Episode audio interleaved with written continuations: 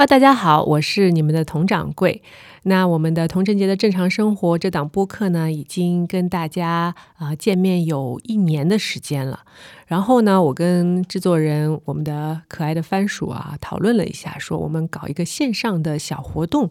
然后在这一期正常生活呃上新之后呢，呃，所有的评论我们会在下一期节目当中来为大家一一的念出来。